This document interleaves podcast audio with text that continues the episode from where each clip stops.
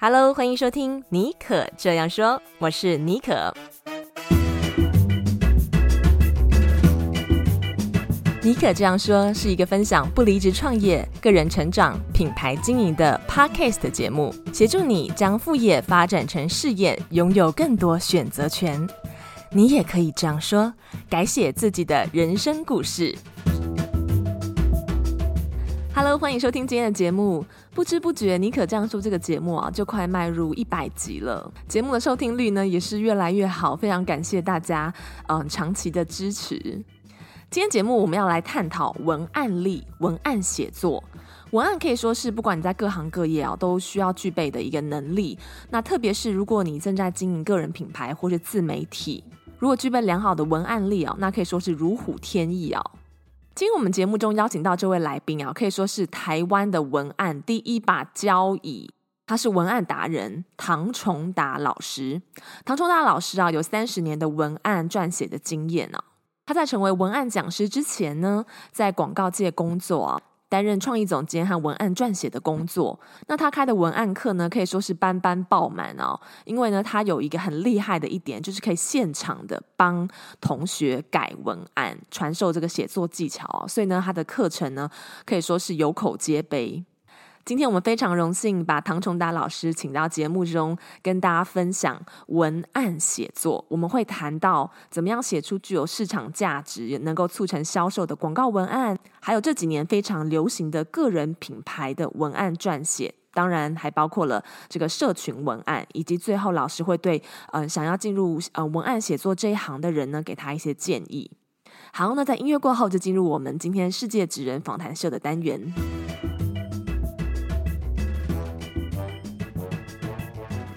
好，今天很高兴邀请到这个呃文案大师唐崇达老师来我们的节目啊。那我一开始我很好奇，就是老师呢在这个领域已经非常多年了，而且算是我们台湾呃第一个教文案的这个呃讲师老师啊。我很就很好奇，老师当初是如何入行，并且培养自己的这个文案力？各位听众大家好，我本来以前从学校毕业的时候，我是一个记者，后来有一次呢。我在一个杂志上面，我看到一个汽车广告，啊，他写的非常好。因为那汽车广告，他不是用叫卖的方式在卖那个汽车，他是用知识性的文案在卖那个汽车。我觉得文案怎么写的那么好？对，所以我就开始呃对文案就产生兴趣。后来我才知道说，原来那个写文案的的人是我们那个广告大师孙大伟的的老师，所以我对文案就产生了兴趣。于是我就去。投考那个国华广告，那就从七七十几个人当中就杀出来被录取，成为那个呃文案文案人员。那我一进到这国华广告的时候，我还蛮幸运的，因为我做到了一个算是他们公司里面预算最大的一个客户，叫做裕龙汽车。嗯哼，啊对。那后来我也还蛮幸运的，我入行大概三个月就开始得广告奖了。哇！那两年多之后，我又被。被挖角到那个智慧汤讯广告公司，又开始做到一个很大的客户，叫这个福特汽车。或许各位觉得说预算大或不大，差别在什么地方？因为预算大的话，你才有机会去做到各式各样的广告。比如说，你可以做到电视广告，你可以做到报纸广告，你可以做到杂志广告。尼可以前有在广告公司待过嘛？应该对这个东西非常了解。嗯、所以你。你做过的广告多，等于说你学习的机会就变得非常多，对，所以我那时候很幸运的做到几个预算非常大的客户，所以在我入行的那几年，我就把这个文案的基础透过这个预算哦去实现、去验证自己所学到的一些广告的东西，所以就呃一路还蛮顺畅的，就一路就做了将近快二十年的广告，对，那做了二十年的广告之后。呃，大概在二零零八年的时候，台湾有有有一次不景气，因为那时候我已经非常资深了，薪水薪水也非常高，我们称之为三高族了，就是说你的年资很高，你的你的收入你的收入很高啊、嗯、等等，还有就是你的道行非常高。那时候很多那个三高族的创业总监就中介落马被裁员，就像我这么有才气的人也也也被也被裁员，被裁员之后，我就在想说。接下来我要做什么事情？我要重回广告公司吗？可那时候已经有有一点点年纪了，有有时长江后浪推前浪嘛，嗯，对啊。那后来我就跟我太太商量嘛，她太太说：“哎，现在不是数位跟社群时代兴起嘛，对不对？那好像文字是一个必要的沟通工具。那现在业界好像也没有人在教文案，那你也蛮喜欢文案的，那你要不要出来当文案老师？嗯，所以我就从那时候就开始，从二零零八年在台湾基本上还没有连续在这个呃市场上面开文案课的时候，我就开始出来教。现在出来一教，就大概已经教了将近快十四年、十十十五年了，到现在这样子。嗯原来是这样子，先从广告业入行，然后一路上这样子很扎实的培养你自己的文案能力，然后后来出来自己开课。OK，在就是一开始我们来谈论就是文案写作之前哦，想要先跟老师来讨论一个，因为很多人对于文案写作他其实不太了解，他就认为说文案写作跟一般的写作是一样的，但其实两者之间有很大的差别。那老师可不可以先跟我们讲解一下，就是文案写作和一般我们这个所谓的写作？它最大不同之处在哪里呢？其实文案写作跟一般写作最大的差别就是，文案它的目的，它是为了销售而服务了，嗯，为了行销而服务。就是说你，你你的最终的目的就是把你手上的商品，或者说甚至如果你自己个人是一个商品，比如说你可学院它是个商品，我也是一个商品，我要把我的课程卖出去，你要把你的这个呃这个播客卖出去，基本上我们都是个商品。那你要让人家来听，或者我要让人家来上我的课，我就必须要透过文字在网络上去告诉别人说，哎，这堂课为什么值得你来上？对，所以这个文案跟一般的这个文案差别最大的差别就是它就是在销售。如果它最终没有办法达成销售这件事情，你文案写的再美，你文案写的再好，它基本上都是失败的啊。所以基本上我们就是看这个文案有没有达到你当初所设定的那个目的跟它的那个效果。对，因为。你如果透过文案把这个客户的商品卖出去之后，客户才有钱，有这个预算再继续投资再做广告嘛？如果你没有办法把它卖出去，他亏本了，他怎么有钱再来投资你去做广告呢？所以文案基本上它最终的销售目的就是，它最终目的就是就是销售了。但是你也不能说因为销售，所以你就用一个好像用推销员的角度去写这个文案，因为有时候我们呃去打动别人，并不是用推销的角度。而可能动之以情啊，有时候可能是说之以理啊，有时候跟他讲说，你这个产品跟你的生活是息息相关的，它对你有利益，它可以解决你的问题。所以我们有一个流程啊，我们我们有有一个流程会去拆解这个商品，然后去看看你的商品到底有什么样跟别的商品不一样的卖点。为什么要有卖点？因为市场上在卖东西的不会只有你，还有别人，所以有时候买家他会有很多的选择，他除了选择你，他会选择别人。那你要让他选择你，你就要让他觉得说你是独一无二的，所以我们就要找出独一无二的卖点，然后找出我们要这次我们要跟谁去喊话，好，譬如说我们有很多的买家的族群，我们去做设定，然后用他所熟悉的语言，用他所面临的问题，用他所关心的事情来跟他做对谈，让他对我们的商品就产生兴趣。所以像这些来讲的话，它就是文案的范畴啦。哦，也是它跟一般文案最大的不一样的所在。嗯嗯，OK，其实刚刚老师已经提到，我们下一题就是呃，我们很好奇写文案的人都很想要知道的一点，就是说要怎么样可以写出呃具有市场价值，然后能够促成销售的文案。因为就像就如同刚刚唐老师说的，这个文案它最大的存在的意义就是能够带动销售，能够贩卖商品，为企业主服务这样子，或者说现在我做个人品牌的人。有些人有自己的商品跟服务嘛，那就透过这个文案要达成这个销售的目的。那刚刚老师有提到，就是说要找出这个商品独一无二的卖点，还有要知道说我们这个商品，呃，这个服务是要对谁喊话，对谁说话，就是也就是说你的这个目标族群、目标买家是谁，然后要找出他们的痛点。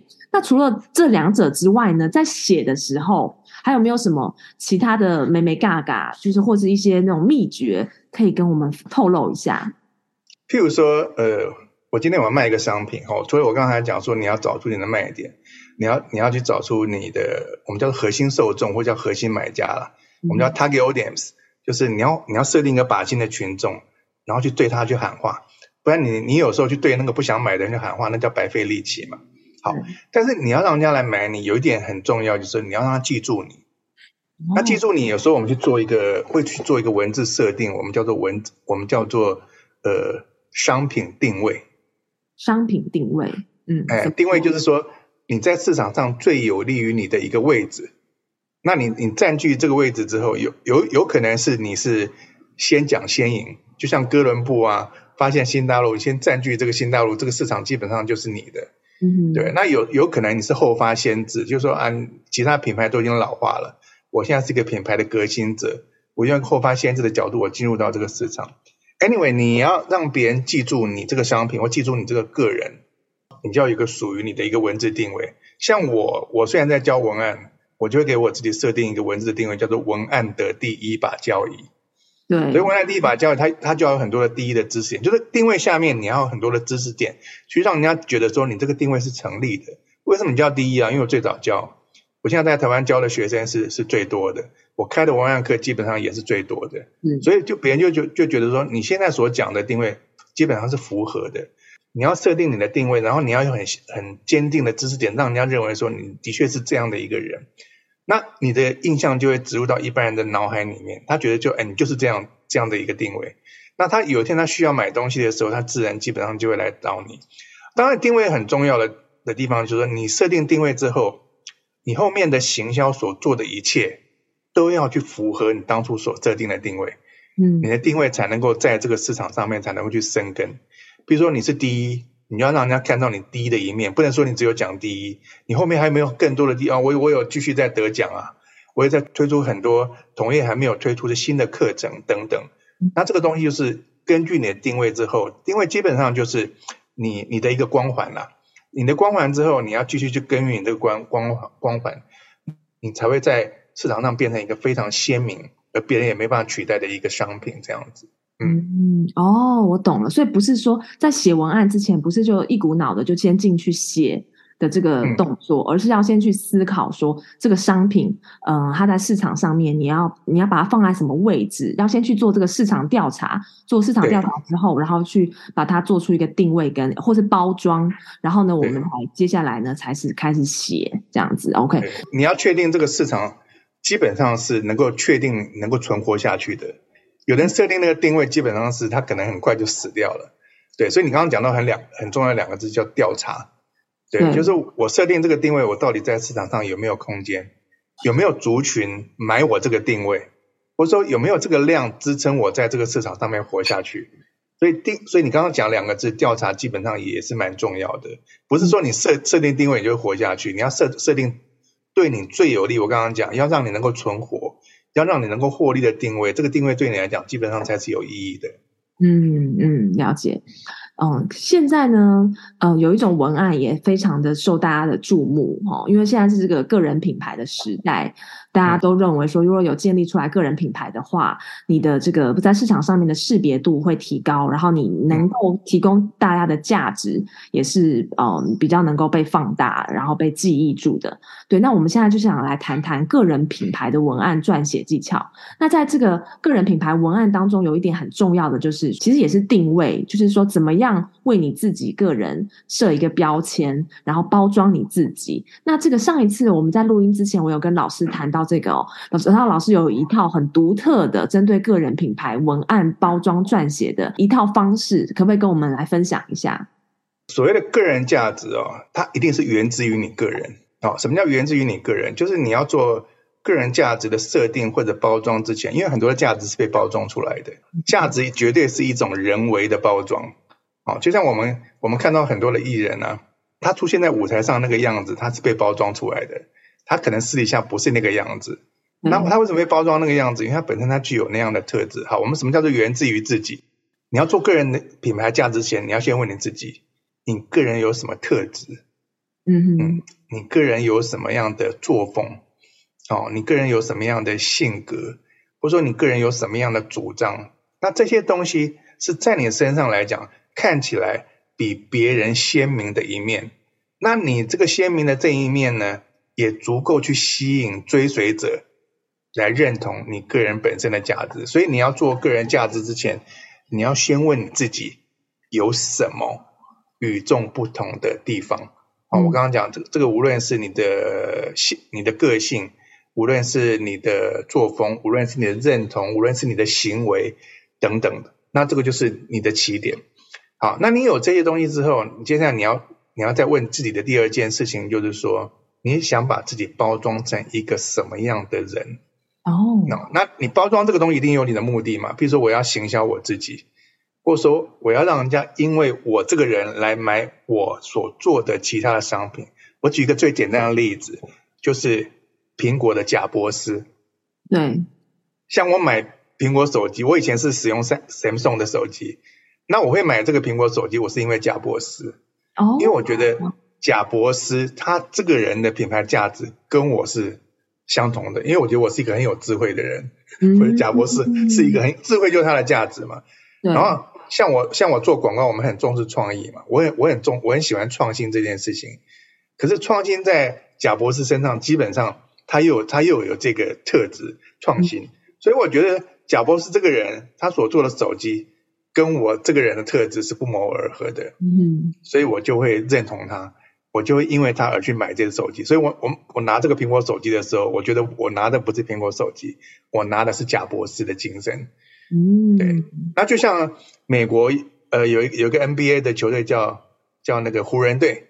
对。对，湖人队里面有一个球星叫布莱恩对不对？布莱恩他他给他一个一个一个定位叫做小飞侠，嗯，对他他在那个球场上打起球来就像拼命三郎一样，然后他他的动作很花俏，然后他也创造了很多的记录，所以他等于就是湖人队整个这个球队精神的化身了，啊，嗯，对，所以有很多人会成为这个湖人队的球迷，可能就是因为小飞侠这个人，嗯，所以这牵到另外一个就是代言，假设你的商品你要找代言的时候。哪一个代言人符合这个商品的精神，那你就把它拿来做代言。譬如说，我们以前我们有做一个家电，叫做日日立，日立家电，它从日本进口的。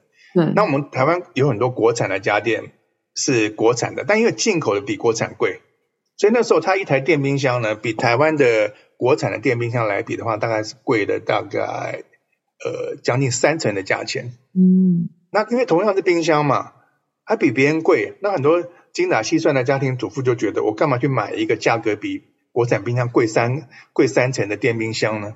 客户对这件事情他也百思不得其解。他说：“我是日本进口的啊，日本进口的品质应该比台湾在地所做的那个电冰箱的的那个品质要来得好，为什么大家不买单呢？”我说：“因为你太贵了，你对那些无效的人，你对那些很在意价格的家庭主妇去去跟他做诉求，所以你在对牛弹琴。”嗯嗯，那他就说。那我们该怎么办呢？我说你要找到谁会愿意买贵比较贵的的家电的那一群人。嗯，然后说那群人到底在哪里？我说那群人就两个字，叫贵妇。哦，对耶，贵妇才会买贵的东西。那贵妇为什么买贵的东西？因为他要炫耀。哎、嗯，我家有这个，你没有哦。哎，我这个是名牌，哎，你也没有哦。道理。所以贵妇她很喜欢炫耀。他很喜欢比较，所以我就跟他讲说：“你不要去打一般的家庭主妇，你要去打贵妇。”嗯，那他们就问我说：“那我们怎么去打动贵妇呢？”我说：“你要找一个贵妇的指标，那个人基本上他叫他就是贵妇。他在推荐这个电冰箱的时候，人家讲哦，这个贵妇在推荐这个电冰电冰箱，那我就要买这个贵妇他所推荐的电冰箱。那贵妇叫做孙云孙云云哦，原来是这样子来的。对。”所以我们我们那时候我们有去打造一个概念，概念就是我今天要卖这个商品之前，我要用什么样的切入点去卖这个电冰箱。嗯，所以我那我们那时候想出了一个很绝妙的一个 concept，一个概念，就是说，不只是你的家电，也是你的服装店。就是你看到这个电冰箱在你家里面的时候，就好像看到你衣橱里面的服装都是名牌。是一样的，所以那时候孙云出来推荐个家电的时候，他身上都穿着很昂贵的小礼服，嗯，取代一般的那个什么家里面的那个围裙跟围巾呢、啊？对，我们就在给大家洗脑，就说基本上你买的是一个名像礼服一样的名牌的一个家电，你不是买一个电冰箱，你是买一个名牌。哦，所以炫耀这种东西，或者说有眼光，为什么你会愿意买比别人？比别人贵的这个电冰箱，因为你有眼光，那眼光这个基本上就是一个附加价值，对不对？炫耀它基本上也是一个价值，所以基本上我们是用人格特质来卖这个电冰箱。后来电冰箱就起死回生，还卖到缺货，你知道？本来从滞销卖卖到，因为找孙云出来做包装，因为我们找到对的人，嗯、我们用用了对的一个概念去包装它，就是我们用刚刚讲，我们用那种人格特质。那人格特质就是我刚刚讲的个人的品牌价值的一个部分，所以就让这个电冰箱基本上就就起死回生了。对，所以很多的商品基本上你要去做个人的这个价值的设定的时候，我刚刚讲你要去想你要做这件事情的原点到底在什么地方，然后你到底有什么知识点。譬如说那时候很多人问我们说，哎，你为什么找孙云而不去找孙嘉玲？嗯，啊，那个、那个、那个有有个有个艺人嘛，那时候我们有去做一个呃 research，就是我们有请那个市场行销部去做一个 search，就 research 说，如果你认为贵妇的话，那台湾哪一个人是贵妇的代表？孙芸芸。后来第一名是孙芸芸，孙芸芸的孙芸芸的百分比是七十四点八，嗯，就十个人有七个人认为她是贵妇代表。第第二个人是谁？第二个人是小 S，OK，小 S 才小 S 才三十六。后来客户也问我们这个问题，因为他日本人嘛，他本来不不太了解孙芸芸是谁。我说孙芸芸就是她，就是天之娇女啊，她生长在富贵家庭啊，又嫁入一个有钱人的家里啊，生了小孩之后身材又那么好，对不对？然后又又有自己的品牌。我说所有的优越条件就在她身上都展现出来，所以她最适合的代代言人。后来这个客户他基本上就买单了，好，所以所以我们就找他来做这个代言的出发点，基本上就就在这个地方。好，那你的出发点之外，第三个你要去看看你有没有知识点去支撑你去做这件事情。嗯，如果有支撑点，那你你这个你要做这件事情的原点，那大概基本上就没有问题了。那这个支点完了之后，接下来就是我刚刚讲，你要用个文字，你要个 wording 去设定你自己的文字定位。经由这个文字定位的一个教育，经由这个文字定位的一个洗脑，日积月累，让你的定位能够去深植在。消费者的脑海当中，那当然除了定位之之外，最重要的一个事情就是说，你要有一个品牌价值、个人的价值，去附着在这个定位的上面。比如假设你是，比如说贾博士，我刚刚讲，他就是个智慧嘛。对。那你你有这个价值之后，你也不不能只有这个价值，有价值之后，你要做三件事情。OK。第一件事情我们叫事绩，事绩啦，事绩就是说事情的事，成绩的绩啦。你有什么绩效？看得出来，你这个定位基本上经由你这个包装之后所呈现出来的一种成绩，我们叫做事机。嗯，那第二个叫故事，哦，你要把这个定位借由一个故事的包装，把它融入到这故事里面，让大家看到你你是怎么经由这个定位的包装而成功的这个这个经过。嗯，这个东西我们就这个东西我们就叫做故事。譬如说贾博士，他有贾博士的故事啊；小飞侠，他有小飞侠的故事；我有我的故事啊。嗯，那第三个叫做名言。哦，金句、名言、金句，为什么呢？因为其实品牌是个宗教，你知道吗？哦、你看慈济为什么？慈济基本上在我来看，它不是个宗，它是个商品，只是说它把它给宗教化。其实任何的品牌都是个宗教，苹果它基本上它也是个宗教，BMW 它也是一个宗教。那怎么去形成宗教？它有它的教义，你知道吗？那教义就是用什么？用金句。譬如说那个贾博士，他就有很多的金句嘛。哦，他说呃，求知若渴。虚怀若愚，他去斯坦福大学演讲的时候，他就讲这个。那对对对对对，那这个东西就是什么？这个东西就是他智慧价值的延伸。人家就在他的金句里面看到，哦，你真的是果然是一个有智慧的人。所以你要去深耕你的品牌价值，就是我刚刚讲，你要三个：一个事迹，第二个故事，第三个就是你的金句。经由金句当中，让人家看到你不断的在在灌溉，不不断的在浇灌你本身的这样的一个价值。所以你的价值才会水到渠成，让人家认为说你真的是有这样的一个价值。对，所以价值，当然我刚刚讲，你要先找出，比如说你可学院，像你，你就有你的价值。你有价值之后，你要找到你你自己的定位，定位之后，你要找到找到你能够让人家看到你经由这个定位所包装出来的一个司机故事跟金句。嗯，你的个人品牌跟价值，它就会生生不息的去进行滚动。嗯。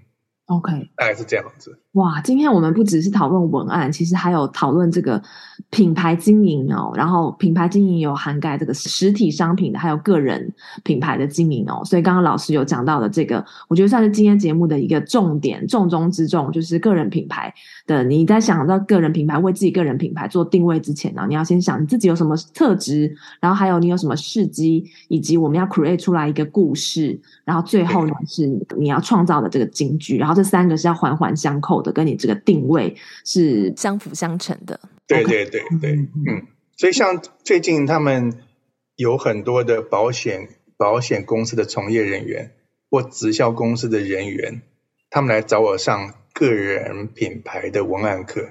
哦，为什么呢？因为个人品牌，因为你如果你没有去设定你个人品牌，你跟其他业务员是没有两样的。你不过就是众多保险人员当中的一个，你是众多直销人员当中的一个，你就是你跟他们一样都都是乌鸦了。那你要从乌鸦当中变成一只天鹅，对不对？那你就要有一个个人品牌，让你从乌鸦当中能够去跳出来。对，我说，当你有个人定位之后，你就不再只是一个保险的保险的一个推销员，嗯，对，你就有了一个鲜明的旗帜，让人家看到你在这一群人当中的一个单独的一个存在。因为以前呢，以前的那个在社群数时代跟数位时代还没有来临之前，无论是直销也好，无论是保险，无论是业务也好，它就是敲门，会用人人跟人面对的方式去跟对方沟通，然后去达成这个呃签约啦，把保险啦，把直销商品卖出去。可是现在已经进入社群时代了，我们已经很少利用人跟人，尤其是疫情来临的时候，根本根本跟你你没办法见面嘛，那怎么办？我们就就先在。网络上现在社群上互通有无，我们叫社群嘛。社群就是你找一些粉丝，找一些朋友进来，那你透过每天跟他像我跟你这样子每天的对谈，嗯，你突然发现这个人蛮有料的，你突然这发觉这个人很有情感，你发现这个人很有智慧，所以你就进一步去信任他，进一步信任他之后，你就取得了跟他做生意的这个门票。对，所以现在已经有越来越多的，越来越多不是只有做开店啦、啊、开公司的人。现在已经有越来越多属于个人生意的这样的人，他们已经慢慢发觉到这种个人品牌包装对于他们的一个重要性。其实，在进行个人品牌或者个人价值的这种设定或包装的时候，通常大家都会面临一个问题。哦，那个面那个问题叫做当局者迷。哦，对，他他自己看不清楚他自己，嗯，因为他他觉得我自己想要包装我自己的点太多了，我觉得我很好。可你跟他讲说，你觉得你很好，你觉得你好在哪里？他又讲不出来，他只能讲出一个很模糊的这样的一个轮廓。嗯，所以我们的课程当中，我们就有一种抽丝剥茧的方式，就一道一道的程序把你给剥开来，来找出你那个你那个核桃当中最有价值的那个果仁来进行去包装你这样子。对，所以很多人说，老师，我个人品牌我也可以自己包装。我说你很难自己包装，因为有时候人是很难看清楚自己的，对，因为你就陷深陷在自己当中嘛，你需要有一个。我们叫旁观者清，嗯，你需要一个第三者从旁边的角度来告诉你，其实你这一点是最鲜明的，可能你自己都没有发现，嗯嗯。所以为什么很多人，我觉得说，你如果不清楚你到底个人品牌该怎么包装，哦，那你可以来上我的课。上课我就用一个第三者，我可以用一种呃，我们我们有的一种拆解的方式来告诉你，其实你个人走什么样品牌的路，对你来讲是最有帮助的。老师等于是一个引导者啦，也等于是说，让人家让你的学员可以挖掘自己的潜能跟他的特质、人格特质。对，简单来讲，我就是、嗯、我就是大家的个人的品牌的化妆师了。哦，对，你看你现在可能是素颜嘛，对不对？那你要很漂亮的出现在大家的面前，对，你要怎么穿搭，对不对？你今天要怎么化妆？用文字去做化妆嘛，对不对？嗯、我说你要用什么样的面貌出现大家大家的面前？我刚刚讲那个。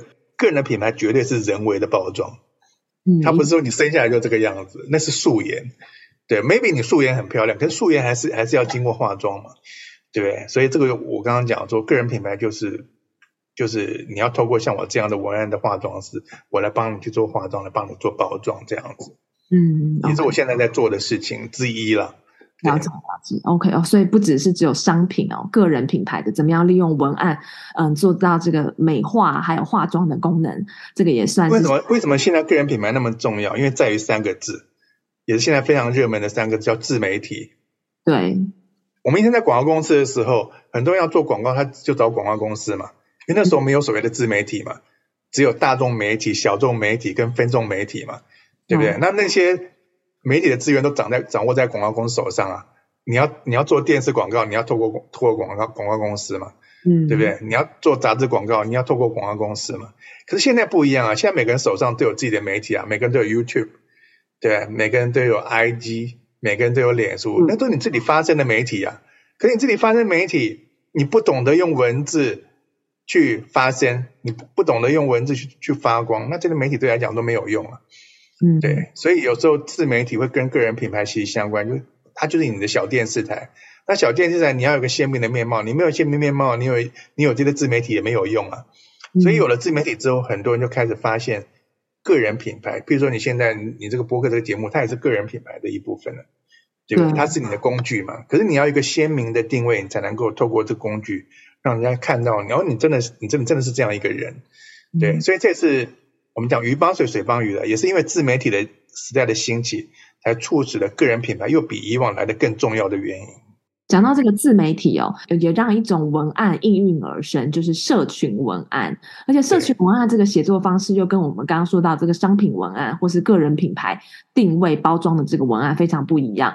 因为这个是个注意力稀缺的网络时代，所以你要怎么样在你的这个 Facebook 或者你的 YouTube 的影片，哎 YouTube 的影片也是一种文案啊，要怎么样能够出奇制胜，引起大家的这个注意，然后或者是有这个长尾效应，这个也是要。靠文案的，那老师，你可不可以帮我们整理出嗯、呃、几点，就是要怎么样写出吸睛的社群文案？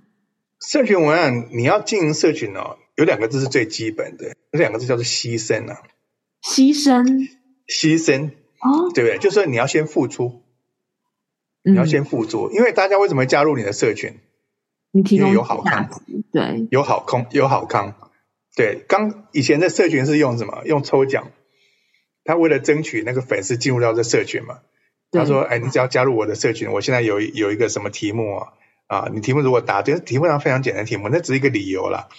我就三个大奖让你来抽，你瞬间就也涌进好几千人准备来抽这个奖。可那群人就像什么？那群人就像蝗虫，你知道吗？他来得快，走去的也快。对，所以很多人。”他有时候他的粉丝他可能动辄上万或十几万，可是你发觉他他发文的时候，他按赞数可能不到一千呢。对，那你十几万，那其他的粉丝哪里去了？他就他就像蝗虫一样飞走了。所以那个东西，那个东西我们叫沾酱油啦。这这一群人是来沾酱油的，他并不是真的来来跟你结交成为好友的。所以你要让这一群人在你的社群上面基本上有粘着度。OK，你要你要让他觉得说，就像蜜蜂蜜蜂去采花蜜一样。你要让他觉得他在你的社群每天都可以拿到一些东西哦，对，所以你如果说你要经营社群，最好的开始是什么东西？我刚刚讲，你要去满足这个牺牲跟付出的条件，很简单，从知识文开始。哦，知识文 knowledge 就是如果你有有什么样的专业，或者说你有什么样，比如说你很喜欢钓鱼，你钓鱼钓出心得来了。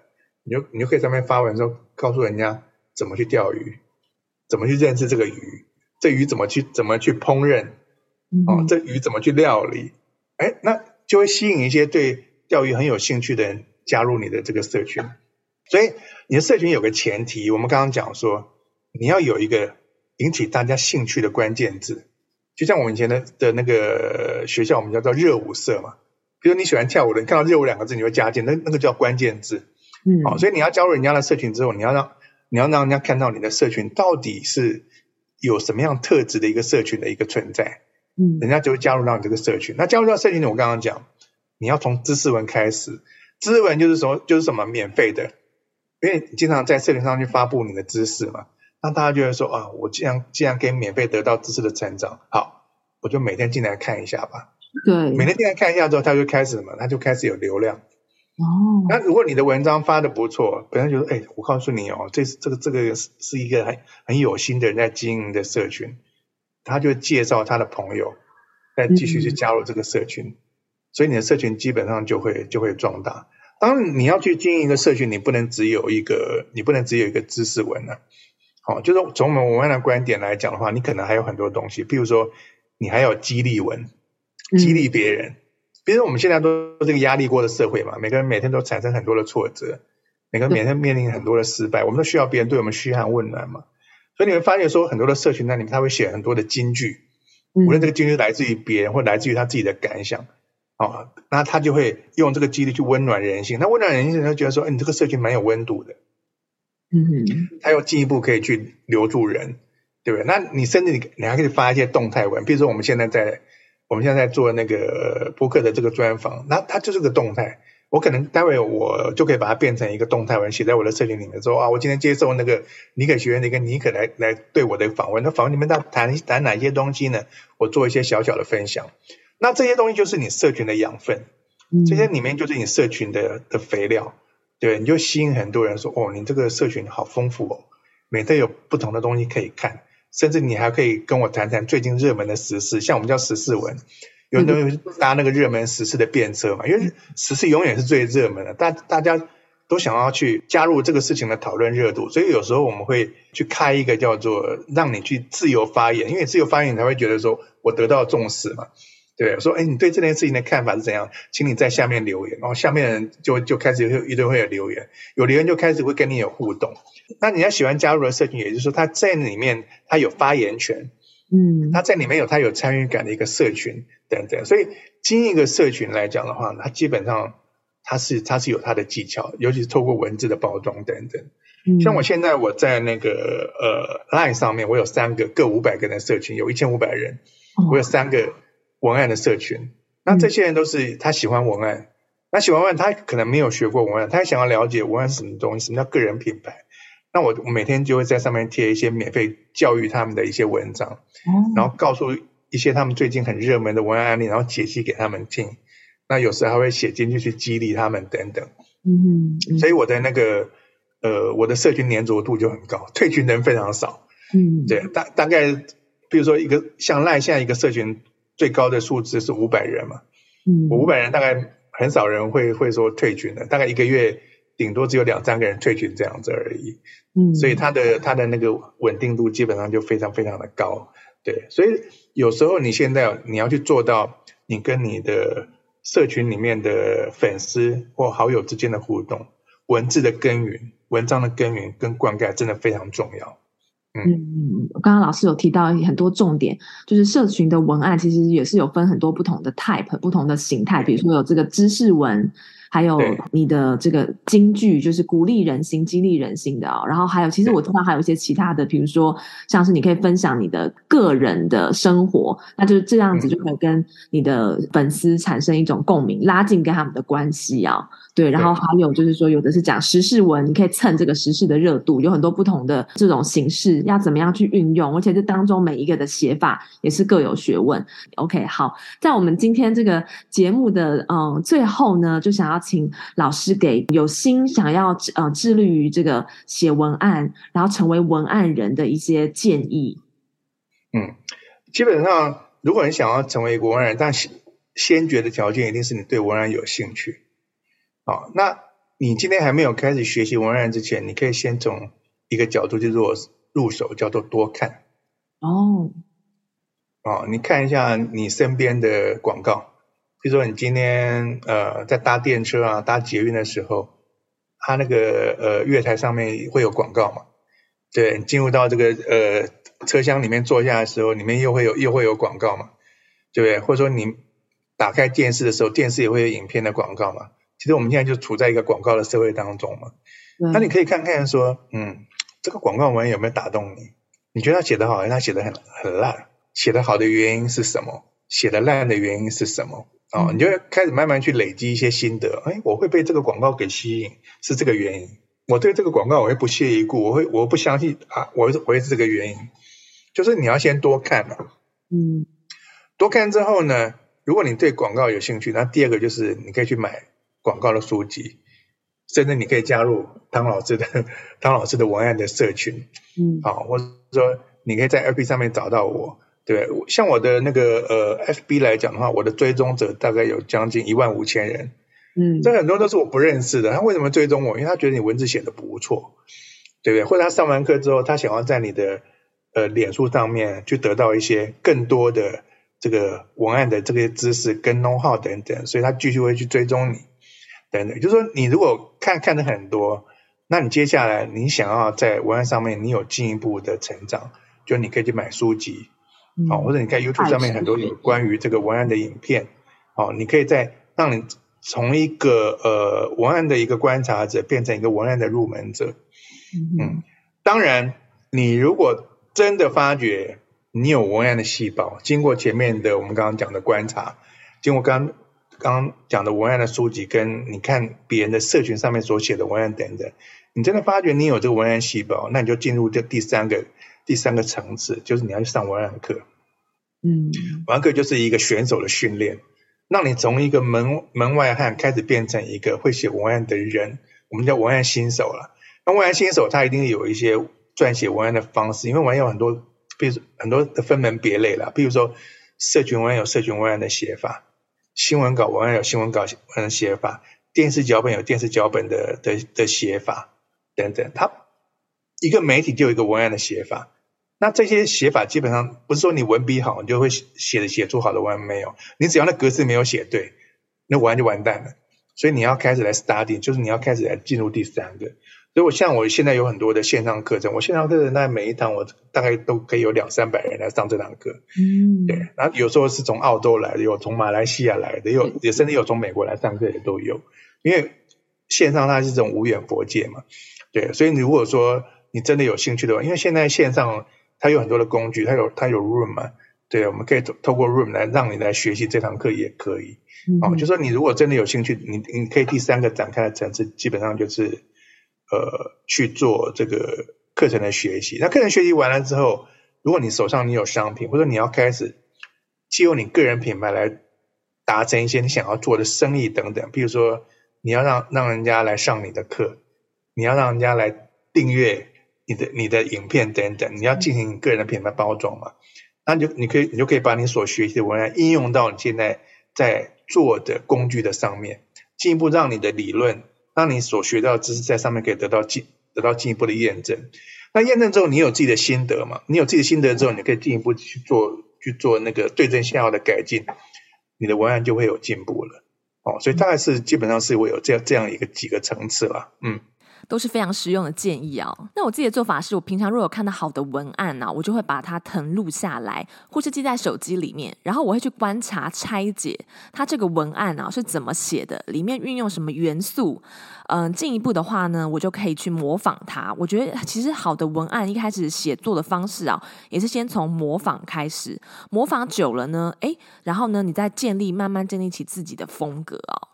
OK，今天这期节目呢，我觉得不只是谈文案写作，我们还谈了个人品牌的定位、商品的定位，甚至是怎么样经营社群啊。我觉得唐老师真的是像一个百宝箱一样哦，有挖不完的知识点哦。那如果节目听到这边呢，你已经心痒难搔哦，也欢迎可以点开我们今天节目的资讯栏，我有把老师的文案课的这个资讯放在呃那边，大家可以去参考。好，那我们今天谢谢唐老师来我们节目中跟我们分享。听完今天的节目，不知道大家对于文案写作啊有没有另一个层次的认识啊？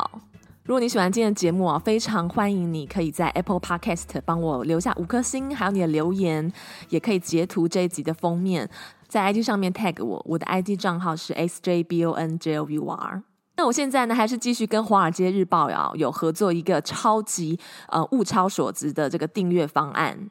如果在新的一年，你想要提升英语能力、拓展商业思维与国际观，都可以好好把握这个优质的订阅方案哦。嗯，这个原价呢是一年订阅一年，然后是要将近一万四千元的台币。现在呢只需要台币三千九百八十八元，等于是一天你只要花台币十元，你就可以畅享饱览《华尔街日报》的所有内容哦。嗯，不但有这个英文版的，还有中文和日文的这个独家授权内容。然后风传媒呢也会提供这个没有广告的 VIP 精选文章。然后呢，你每周还会收到三封会。会员的专属电子报，还有机会受邀参加线上趋势论坛，还有精英沙龙这样的活动。那最后呢，还有一个很棒的好康，就是有机会可以得到我的新书《戏骨传说卧底报告》啊，还有这个 AHC 保养品。